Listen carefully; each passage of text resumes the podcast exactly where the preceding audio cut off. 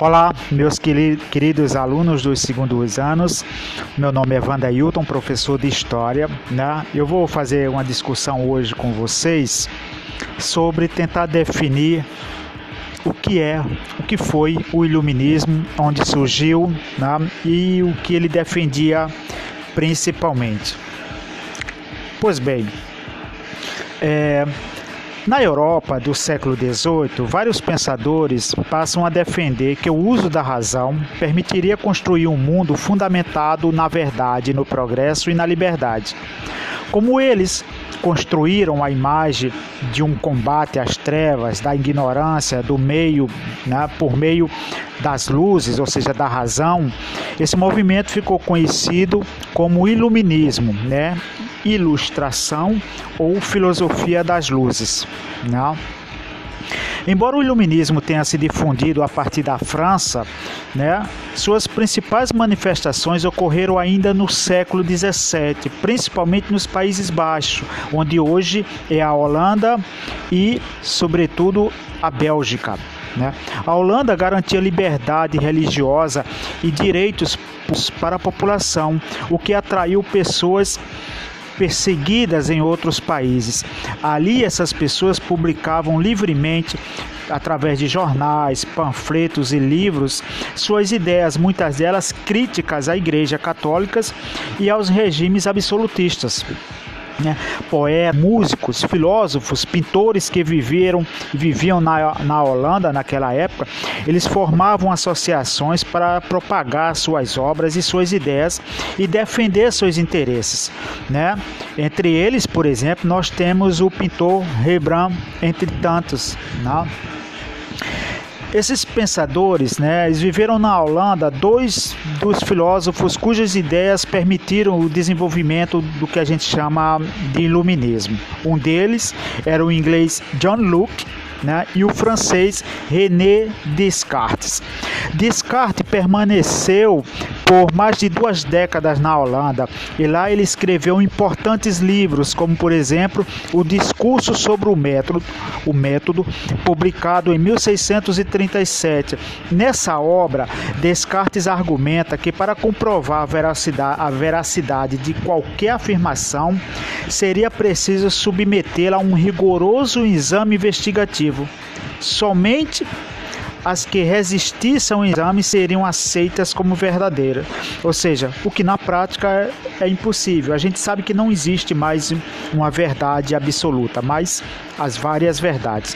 Já John Locke ele foi à Holanda em 1683, fugindo de perseguições políticas e só retornou à Inglaterra após a Revolução Gloriosa, que ocorreu entre os anos de 1688 e 1689. O filósofo foi um dos criadores do liberalismo político, doutrina que defende a limitação dos poderes do Estado, de modo a garantir a liberdade individual e o respeito ao direito de propriedade Coisa que, de certa forma, hoje em dia se discute muito nos dias de hoje. Né? Hoje em dia, por exemplo, se discute o liberalismo.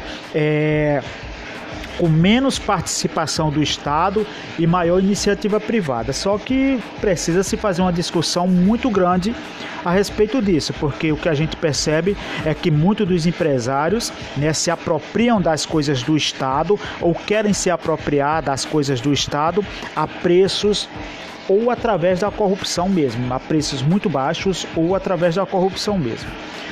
Luke também contestava a ideia de que os reis tivessem direitos divinos, pois a política era uma invenção humana. Para ele, caso o governo se transformasse em tirania, caberia ao povo exercer seu direito de rebelião para depor o poder tirânico e substituí-lo por um novo governo. Já no campo das ciências, a descoberta das forças naturais, que atuavam sobre os corpos pelo físico Isaac Newton mostrou que os mistérios da natureza poderiam ser desvendados pelo conhecimento racional. As ideias de Luke, Descartes e Isaac Newton, que se espalharam pela Europa no século XVII, afirmavam que a razão poderia questionar a tradição. Por isso, foram fundamentais para a eclosão do iluminismo no século seguinte. As ideias iluministas elas se disseminaram, se espalharam principalmente em Paris, nas academias de ensino, nas universidades na época escolas alternativas às universidades, mas também salões, cafés e clubes literários. Nesses ambientes eram debatidas as descobertas científicas, as notícias de jornais, os mais variados locais e temas ligados à arte e à política. Em sua obra O Espírito das Leis, o francês Charles Louis de Secondat, barão de Montesquieu, ele analisou e comparou diferentes formas de governo, vivendo sobre absolutismo, defendeu o modelo de monarquia constitucional inglesa, no qual o poder era controlado pelo parlamento. Montesquieu se opunha à concentração de poder do Estado nas mãos do monarca. Para ele, o poder estatal deveria ser distribuído em três poderes autônomos: o executivo, o legislativo e o judiciário, como hoje ainda existe e graças a ele. Né? O influente pensador francês François-Marie Arouet, conhecido como Voltaire, condenava o fanatismo religioso e a superstição que para ele fomentavam guerras e impediam a clareza de pensamento do ser humano. Mais duradoura repercussão teve o pensamento do filósofo suíço Jean-Jacques Rousseau, que criticava as fontes das desigualdades sociais, a sociedade burguesa e a propriedade privada, principalmente. Segundo ele, o governante era apenas um funcionário público que é o verdadeiro soberano, né? o povo. Vocês vejam como ele tinha uma ideia bastante à frente de sua época. Os rumos da sociedade deveriam ser definidos, portanto, pela vontade geral que se manifestaria pelo voto da população através de assembleias.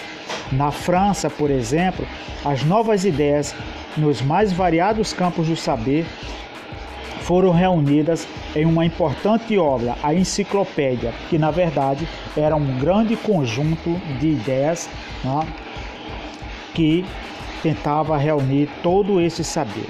Né. Gente, é, nós tínhamos vários governantes que tinham interesse né, justamente em abraçar o iluminismo, em abraçar essas ideias. Esses caras eram conhecidos como déspotas esclarecidos. Né? Sem renunciar ao poder, alguns monarcas adotaram certas ideias iluministas, conhecido como déspotas esclarecidos.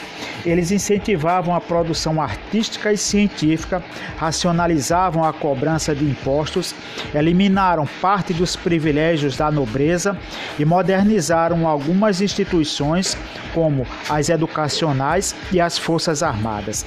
Destacaram-se como déspota esclarecido Frederico II, rei da Prússia, né?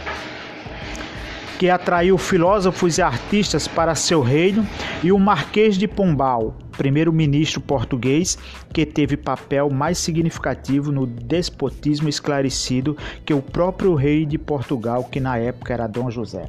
Gente, muito obrigado e até as próximas discussões, ok?